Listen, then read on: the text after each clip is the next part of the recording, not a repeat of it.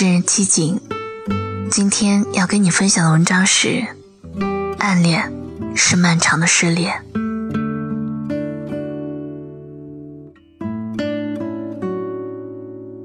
小 Z，事到如今，你一定会感激，在这不长的生命中，可以遇见一个闪闪发光的人。就算你们没有在一起，也至少把它当成信仰一样遥远的爱过。我想，这样的青春就无悔了吧。小 Z，你常常说。你自己没有什么拯救人类的本事，但可以给一个人幸福。二零零九年，我们大二，你跟他在网上认识。他在上海同济大学念书，喜欢玩游戏、做设计。那时候的你特别傻，因为要跟得上他贫嘴的频率。于是，你从书上、电视剧、BBS 里学了好多好多损人的话。你一边抱怨游戏里那些难看的人，一边又跟他玩的不亦乐乎。再之后，当你抱着笔记本冲到我寝室楼下，然后急匆匆的问我如何用 PS 把他的头像放在绿巨人身上的时候。我就知道，你喜欢他的程度应该接近沸点了。但是最后，你们并没有在一起，原因可能是你这个另类胆小的白羊座，因为不确定对方的心意而不敢表白。当然，我一直认为根源是他不爱你，所以才舍得暧昧。因为他跟你是老乡的关系，于是，在大二的暑假，你们第一次见面了。头一天晚上，你给我打了好多电话，你先说睡不着，我说你就想象他坐马桶的样子，又或者睡觉打鼾的样子，总之往不好的地方想。他外面那层发光的东西剥落了，你的压力就少了。当然，最后你还是直接睁着眼睛，到了天亮，然后笨拙的用遮瑕膏盖了盖黑眼圈，去赴约了。你们见面以后，就像老朋友一样，有一句没有一句的拌嘴。你一路上一直给我发信息，你说他好帅，好阳光，手臂线条很好看。你们去了哪里？又去了哪里吃饭？你最后一条信息说，你们在吃披萨，你抢了单。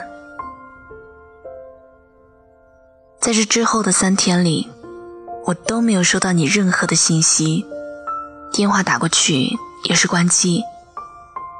我以为你们一见钟情了，可当你敲了我家的门，然后挂着一脸泪站在我面前的时候，我才意识到。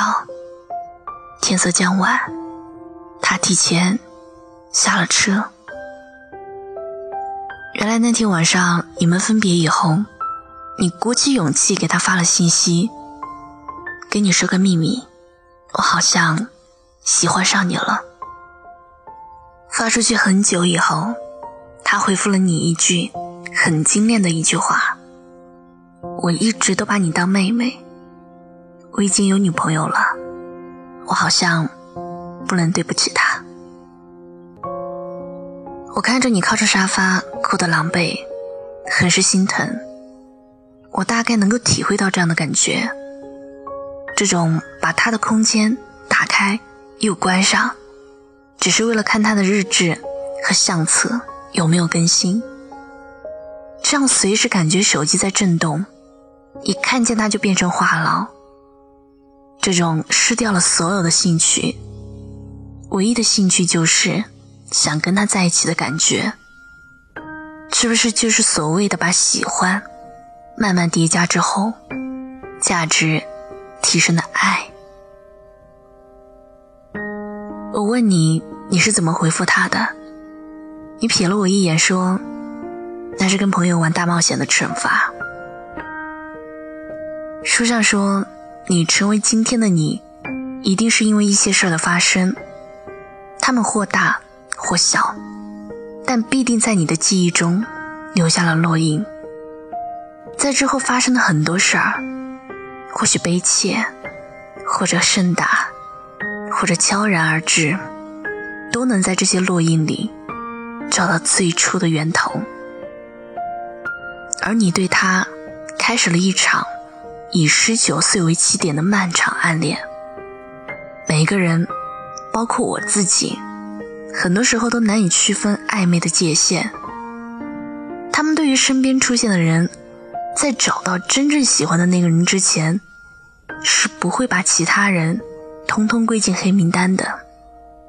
他们在被某种关怀围绕、被别人需要的情感里，乐此不疲。而正因为他们孤独、自负，而又要养活那颗要强的心脏，而你呢，不过就是他们成长的牺牲品。暗恋一个人，究其原因，不过是因为自己在喜欢的人面前太过卑微，而失掉了两个人能走到一起的自信心。当他不喜欢你。你故意漂亮的出现在他身边的时候是没有用的，因为你送给他的糖是不甜的。你隔三差五发的短信，你在哪儿？你在干什么？在他眼里，就跟售楼短信的性质是一样的。你跟他斗嘴，做相同的事儿，他会觉得是他光芒万丈。而让你自愿靠近他的，你在状态里更新的小心思，他是看不懂的。你哭得死去活来，他也是不痛不痒的。他是你的生活背景，而你是他的甲乙丙丁。小 Z，我体谅接下来的几年、几百天、几千、几万个小时，你焦灼。而又无可奈何的心情。后来，你们没有再说过一句话，你也不愿意常来找我了。你变得孤独、渺小的，像是宇宙里最微弱的一颗星体。有一次，我在人工湖边看到你，你蹲在地上盯着湿漉漉的土壤发呆。我那时第一次觉得你瘦了。爱情真的是最坏的发胖和最好的减肥苦药。你的室友说，你常把饭菜打包带回寝室，然后对着电脑屏幕一发呆就是一下午。而网游停在以前的旧版本，不再更新了，你也舍不得删。你失去了原本对很多东西的期待，尤其是爱情。再之后，我们毕业了，我去了北京。走之前听人说，他成了卫视节目的制片人。我感叹，老天爷为什么总是眷顾伤害别人的一方？后来，我在北京工作的很顺利，很快就融入了北方的生活。微博流行起来的时候，您关注了我，我第一时间发私信给你。小 Z，你过得好吗？你说你在一家日企上班，每天朝九晚五，没有什么新的朋友，唯一的爱好可能就是研究国外各种电影。你变成了我最常见到的那种女生，平淡、简单、规律，好像能把你未来五年。甚至十年的轨迹，一眼看穿。你对我说了抱歉，因为那段暗恋，让我们的友情也淡了。我当然没有责怪你，只是看着你现在淡然的那抹笑，仍然在意，你是否还。沉浸在过去的那段感情里。以前那个拿着刀枪棍棒都要勇闯别人世界的女孩，最后竟然学会了安稳的自己舔伤口。活得越久，越发现，嘲笑的声音是自己发出来的，耳光也是自己打的。担惊受怕的任何事儿，都是经历，所有的经历都是收获，而所有的收获，也都将化作尘土。没有了当时那份浓烈的喜欢，是因为你成熟了。你丢弃了过去的自己，而现在的你，偶尔还是会关注他的近况。你想看他有没有伤心，又跟谁在一起。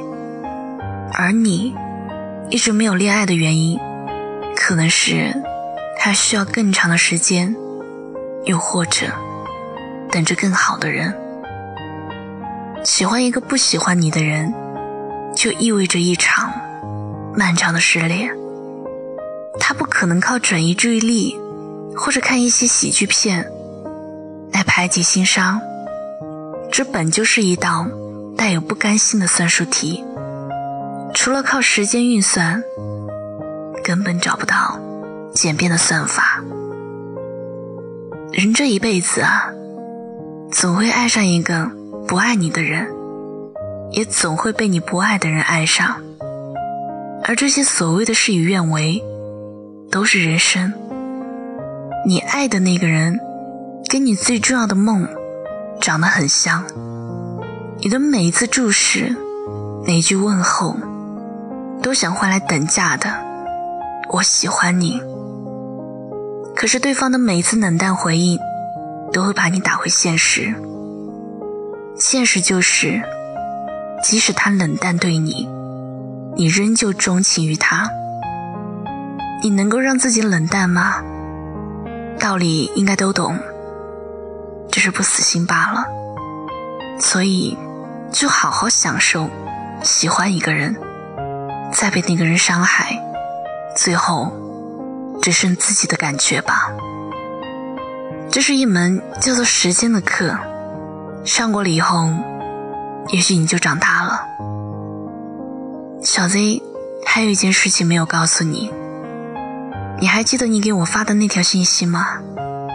你们吃的披萨，你抢了单。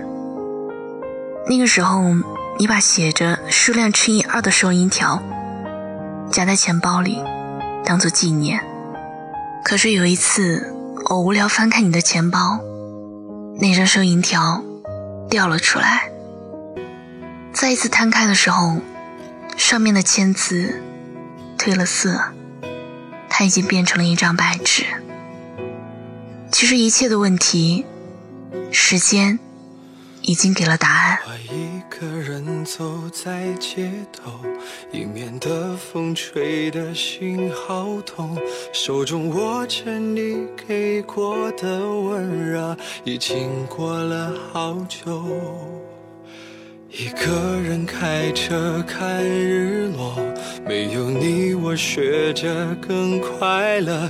窗外的烟火多残忍，点燃我的寂寞。那么多年的我，除了回忆，却什么都没留着。时间用爱灌溉出陌生的温柔，可惜我爱过的那个人不是没有回答。原谅我还在挣扎。也许我不是你爱的人。到最后的人，愿你的选择，你的快乐，真的可以陪在你的左右。